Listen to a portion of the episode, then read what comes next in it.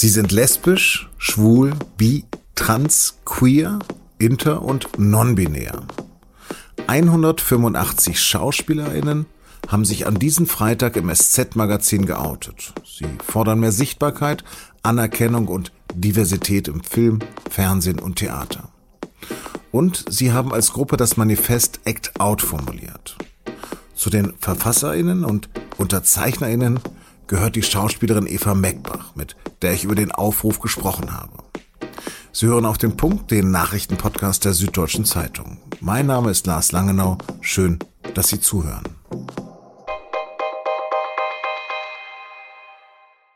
Die Welt verändert sich. Wir tragen alle dazu bei. Das ist der Schluss und vielleicht auch Schlüsselsatz des Manifestes der Act-Out-Gruppe. Des Aufrufs von SchauspielerInnen, die jetzt an die Öffentlichkeit gegangen sind, um Sichtbarkeit zu schaffen. Sie wollen zeigen, dass es, Zitat, weitaus mehr Geschichten und Perspektiven als nur die des heterosexuellen weißen Mittelstandes gibt, die angeschaut und gefeiert werden. Es heißt weiter, Diversität ist längst gesellschaftlich gelebte Realität. Aber dieser Fakt spiegle sich zu wenig in unseren kulturellen Narrativen wider. Das müsse sich ändern. Und zwar dringend. Eben deshalb nochmal zur Wiederholung. Die Welt verändert sich. Wir alle tragen dazu bei. Also wollte auch ich mich für diese Folge testen, ob ich das Gender-Sternchen ohne Stolpern aussprechen kann, wie in der Anmoderation, ob ich statt Schauspielerinnen und Schauspieler einfach auch sagen kann Schauspielerinnen. Klappt schon ganz gut, finde ich, oder? Meine jungen Kolleginnen machen das schon länger, aber ich bin oder war eben mit 51 auch ein alter weißer Mann mit gewissen Beharrungskräften. Aber die Welt verändert sich. Über Stereotypen und andere Schubladen, aber auch Hoffnungen habe ich mit der Schauspielerin Eva Meckbach gesprochen. Sie ist übrigens ganz aktuell in der Netflix-Serie Criminal zu sehen. Frau Meckbach, lassen Sie uns über die normalste Sache der Welt reden. Reden wir wirklich über die normalste Sache der Welt?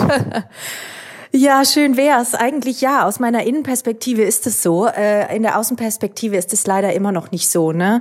Ähm, es gab schon immer queere Menschen auf der Welt, seit es diesen Planeten gibt. Äh, und es haben schon immer queere Menschen um Sichtbarkeit gekämpft und tun es immer noch unter heftigsten Bedingungen, auch in anderen Ländern, wo die Gesetzeslage nicht so, ich sag mal, gleichberechtigt ist wie bei uns in Deutschland. Aber auch hier in Deutschland ist es so, dass es tatsächlich noch große, große Defizite gibt für queere Menschen, für homosexuelle Menschen, für auch vor allem für Transmenschen für non-binäre Menschen. Ähm, es ist leider immer noch nicht normal.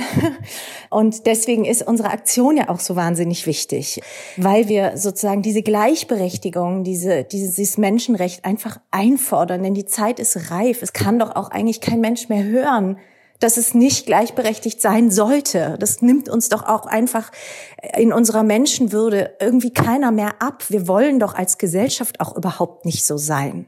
Wie ist denn die Resonanz auf Ihren Aufruf? überwältigend. Also äh, mein Telefon steht nicht still, äh, die Computer wackeln und brummen. es ist Wahnsinn. Die Resonanz ist total positiv. Ich habe das Gefühl, wir kommen wirklich zur rechten Zeit ähm, und machen dann Fass auf und äh, sprechen Dinge an, die ich habe fast das Gefühl, es geht wie so eine Erlösung durch die Branche, ne? Weil ich glaube, dass nicht nur wir Betroffenen, sag ich mal, darunter zum Teil sehr auch gelitten haben unter diesem Schweigen, unter diesem Bagatellisieren, sondern auch äh, Casterinnen, Produzentinnen, Redakteurinnen, die da auch so eine Befangenheit gespürt haben und dass wir jetzt das Zepter in die Hand nehmen und sagen, Leute, jetzt lasst doch mal diesen Quatsch. Es ist jetzt einfach mal vorbei. Es ist nicht mehr zeitgemäß und wir wollen so nicht mehr arbeiten und nicht mehr leben. Und ich glaube, keiner möchte das. Wir erleben jetzt auch eine, eine ganz tolle Welle der Solidarisierung auch von Casterinnen, die uns schreiben, dass sie uns zur Seite stehen. Und also ich finde es unglaublich bewegend und ganz, ganz toll. Und wir sind uns auch darüber bewusst, dass wir das auch jetzt so ich sag mal, feiern können, weil viele Menschen, Generationen vor uns schon diesen Weg gegangen sind, als er noch viel steiniger war. Ne? Also wir sind jetzt nicht die Ersten, die damit kommen und das und äh, hier die Lorbeeren abfangen, sage ich mal, sondern wir sind uns darüber bewusst, dass es da Generationen vor uns gab, die viel mehr kämpfen mussten und denen wir unglaublich viel zu verdanken haben. Hm. Ich habe gestern auch mal ein bisschen geschaut, nochmal bei Twitter, gestern Abend, spätabends, und da waren so 50 super, sehr, sehr positive Reaktionen. Und dann gab es aber wieder jemand, der sagt, ähm, Sexualität ist Privatsache und das ist kein öffentliches Thema. Was sagen Sie denen? Ja, ich wünschte, es wäre so. Es ist halt nicht privat. Äh, für mich persönlich ist es auch privat. Es geht aber auch über die Sexualität hinaus. Es geht ja auf, äh, um die Frage von Identität auch. Ne? Also wie werde ich als Person wahrgenommen? Äh, ich meine, ich kann so einer Person auf Twitter nur erwidern, es gibt immer noch Gesetze gegen Minderheiten in anderen Ländern ganz schlimme Gesetze. Ne? Es werden Menschen verfolgt, es gibt Todesstrafen. Es wird politisiert, wenn man als Tatortkommissarin mit der Lebensgefährtin auf den roten Teppich geht. Ob diese Tatortkommissarin das jetzt will oder nicht. Das ist der Außenblick, der das zu einem Politikum macht. Menschen aus unserer Szene, sage ich mal, sind noch in KZs gekommen. Und diese äh, Story, die liegt in unserer Genetik, diese, die ist in unserer deutschen Historie auch eingebrannt, so wie in anderen oder in allen Ländern der Welt es auch eine Historie von Verfolgung gibt. Und deswegen ist es eben leider nicht Privatsache, sondern es ist Politik, weil sich die Politik dessen annimmt, weil die Politik darüber entscheidet, ob wir heiraten dürfen oder nicht, ob wir Kinder adoptieren dürfen oder nicht, ja. Und weil Redakteurinnen darüber entscheiden, ob ein schwuler Schauspieler jetzt ein, ein Kommissar in einer, in einer neuen Krimiserie wird oder ob man das dem Publikum nicht zumuten möchte. Ja. Und das sind einfach massive Ausgrenzungen. Und das ist ein Politikum. Wir wünschten, es wäre anders. Das ist ja ein sehr langes Gespräch gewesen im SZ-Magazin und jedes Mal bin ich wieder aufgeschrocken, als es so zu diesen äh, stereotypischen Vorurteilen gekommen sind. Wo sind Sie denn so etwas selbst begegnet? Ach, immer mal wieder, ehrlich gesagt, in meiner ganzen Laufbahn. Ich glaube auch, dass äh, Schauspiel sich ja auch mit Stereotypen auseinandersetzt. Schauspiel ist, glaube ich, auch stereotypisch. Aber ich glaube, richtig spannend wird es dann, und das merkt man ja auch zum Beispiel an dem Erfolg von gewissen Streamingdiensten, von besonders tollen Serien, von sehr erfolgreichen Filmen. Immer dann wird es besonders erfolgreich, wenn Figuren eben nicht mehr stereotyp sind, sondern wenn sie unser Menschsein in, in der ganzen Ambivalenz auch äh, und Widersprüchlichkeit auch abbildet. Ne? Also insofern, ich meine, es kann auch wahnsinnig Spaß machen, Stereotyp zu spielen. Aber wenn man spürt, dass den MacherInnen eigentlich nur nichts anderes einfällt als ein Stereotyp, stereotyper Blick auf bestimmte Gruppierungen oder Menschen oder auch Frauen. Also mir ist auch oft äh, einfach auch schon als Darstellerin begegnet, dass ich stereotypisiert wurde, dass mir gesagt wurde, na, als Frau musst du doch jetzt so und so. Und ich dachte so, hä, wieso eigentlich? Also selbst da habe ich mich schon des Öfteren eigentlich gar nicht richtig gesehen gefühlt. Und der Markt gibt uns ja recht, ne? Der Erfolg der Streamingdienste und erfolgreicher Serien und Formate gibt uns ja recht, dass die Sehgewohnheiten sich dahin schon geändert haben, dass man eben ja die ganze Palette von Menschsein sehen möchte. Gibt es da wirklich einen großen Unterschied zwischen dem linearen Fernsehen noch? Ja, ich denke schon. Und ich glaube, das macht sich ja auch daran fest, dass, das erkennt die Branche ja auch selber. Ne? Die, die Fernsehsender ringen ja um die ZuschauerInnen. Ne? Die müssen sich überlegen, wie erneuern wir uns, wie halten wir das junge Publikum an der Stange. Ja, also ich glaube, das ist in der Branche tatsächlich ein ganz großes Thema. Und ich habe auch das Gefühl, deswegen reagiert die Branche jetzt auch zum aller, allergrößten Teil so erleichtert, weil sie denken, ja, endlich ziehen wir an einem Strang, endlich kann man die Dinge mal beim Namen nennen. Und äh, wir wollen uns ja auch weiterentwickeln. Ne? Ja, was mir noch aufgefallen ist in dem Gespräch, es gibt ja auch noch völlig andere Schubladen, andere Hautfarbe, Alter, Behinderung, fremdklingender Name. Wie kann man denn dem begegnen? Ja, das ist für uns auch eine ganz große Herausforderung und das ist auch was, was mich persönlich extrem auch jetzt berührt in den vielen, vielen Gesprächen der letzten Monate oder des ganzen letzten Jahres, die ich führen durfte, auch mit Menschen, die sich uns angeschlossen haben, aber auch Menschen, die sich uns unsere Aktion jetzt nicht angeschlossen haben, weil sie gesagt haben, Mensch, ich habe hier schon eine Doppelmarginalisierung, ich habe schon eine dunkle Hautfarbe oder einen sogenannten Migrationshintergrund und wenn ich jetzt auch noch als queer gesehen werde, dann ist mir das einfach eine Nummer too much, ja. Und was da auch für ein Leid dahinter steckt. Da kann ich nur mein Herz aufmachen, meine Ohren aufmachen, zuhören und versuchen auch ja, meinen eigenen Erfahrungshorizont dahin zu erweitern, zu öffnen, mich zu öffnen und auch diese Personen wirklich zu schützen. Ich finde, wir sind da auch als Gesellschaft aufgerufen, ganz wachsam hinzuhören. Ne? Mhm. Ähm, also es hat mich schon wirklich sehr berührt. Da sehe ich auch, wie privilegiert ich bin. Ja, also ja, ich bin eine lesbische Frau, ich bin eine Schauspielerin, ich ich habe zu tun, ich ich sehe auch irgendwie nach dem Stereotyp relativ heteronormativ aus und ich bin mir darüber bewusst, dass das tatsächlich auch irgendwie ein Privileg ist. Das sage ich aber auch mit so einer Bitterkeit. Ne? Aber es ist, es ist wichtig, glaube ich, sich über die Privilegien bewusst zu sein. Auch die Personen, die sagen, Mensch, was habt ihr denn jetzt alle noch für ein Problem? Das ist doch alles selbstverständlich. Das kann man halt nur sagen, wenn man auf der privilegierten Seite sitzt und gar nicht versteht, wo das Problem ist.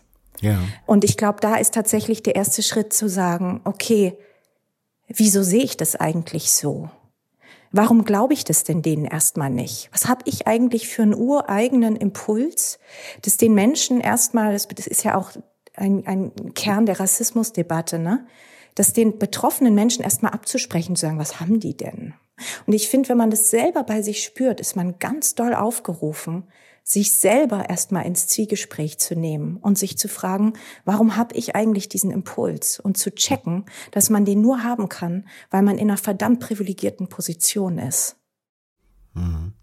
Eigentlich habe ich ja immer gedacht, dass Ihre Branche besonders progressiv ist. Glauben Sie denn, dass das, dass das Manifest auch in andere Bereiche ausstrahlen kann und wird? Ja, ich hoffe das ganz arg. Also ich glaube, es gibt viele Bereiche, Gott sei Dank, die schon uns auch weit voraus sind. Aber ja, ich hoffe das. Aber vielleicht bin ich da auch zu idealistisch. Ne? Nachdem Thomas Hitzelsberger sich geoutet hat, war es ja auch ein mega äh, Aufprall. Aber in der Sportwelt hat sich, weiß ich gar nicht, so viel geändert. Aber ich glaube, das sind Schritte und äh, ich hoffe das sehr. Also ich nehme den Zuspruch gerade als so groß und so, äh, ja, wie so eine Liebeswelle gerade war, dass ich mir da den Idealismus auch nicht nehmen lassen möchte. Meine Tochter ist 16 und ich habe ihr das Interview zum Lesen gegeben und sie sagte, ähm, das ist völlig normal bei ihr. Merken Sie denn, dass sich da was tut? Ja, das merke ich und das äh, und das berührt mich total und ich bin so dankbar darüber. Ich unterrichte auch manchmal an Schauspielschulen und ähm, was da die 20-Jährigen, sag ich mal, auch äh, aus dieser Generation mir berichten, äh, das ist echt eine tolle Generation, die da jetzt äh, älter wird und ich bin darüber unglaublich dankbar und ich musste auch vorhin noch mal an meine Nichte denken. Die ist jetzt 25 und als die vor zehn Jahren habe ich habe ich mal meine Schwester besucht und meine Nichte hat im Garten gespielt mit den Nachbarskindern und wollte Familie spielen. Also Vater, Mutter, Kind. Und da waren aber nur Mädchen. Und dann hat sie gesagt, na, wir können doch Mama, Mama, Kind spielen. Und dann hat das Nachbarkind gesagt, aber wieso? Wir, wir brauchen doch hier einen Papa, da fehlt ja der Junge. Und dann hat meine Nichte gesagt, wieso? Wir können doch trotzdem Familie spielen. Und das war, wie gesagt, vor zehn Jahren. Das hat mich unglaublich berührt, weil ich gemerkt habe, dass meine Schwester als die Person, die meine Nichte erzogen hat oder hat aufwachsen lassen, ihr diesen Denkraum geschenkt hat, ihr diesen Erfahrungsraum gegeben hat. Und das hat mich als Tante und auch als lesbische Tante unglaublich berührt, weil ich gemerkt habe, dass man eben als Umfeld, als soziales Umfeld, als Eltern, als Freunde, als Paten da so viel tun kann, um die Welt offener zu machen. Frau Meckbach, haben Sie ganz, ganz herzlichen Dank für Ihre Offenheit und dafür, dass das irgendeinen Sinn hat und irgendwie, dass es tatsächlich positiv vorangeht. Ja, vielen, vielen Dank. Das wünsche ich uns allen auch. Der EU-Außenbeauftragte Josef Borrell hat bei Gesprächen in Moskau die Freilassung des Kreml-Kritikers Alexei Nawalny gefordert. Zudem warnte er vor einer Verschlechterung der Beziehungen zwischen der EU und Russland. Für eine gemeinsame Zukunft seien Rechtsstaatlichkeit und politische Freiheit zentral. Die EU erwäge neue Sanktionen.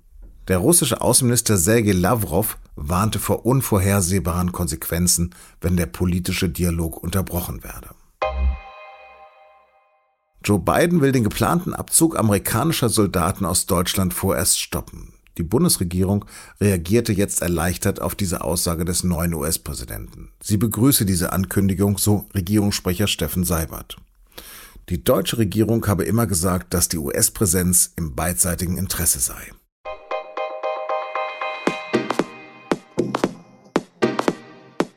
Übrigens haben sich meine Kolleginnen von jetzt bereits vor einem Jahr dazu entschlossen, ihre berühmt-berüchtigten Jungs-Mädchen-Fragen in Querfragen umzubenennen. Dazu gibt es auch einen Podcast, in dem sie jeden zweiten Sonntag über Sexualität und Geschlechterfragen sprechen. In der jüngsten Folge etwa ging es um die Frage, wieso schminken sich Männer so selten? Querfragen finden Sie überall, wo Sie Podcasts hören. Das war auf den Punkt. Redaktionsschluss für heute bereits um halb vier. Danke fürs Zuhören. Ich wünsche Ihnen ein entspanntes Wochenende und bleiben Sie uns gewogen.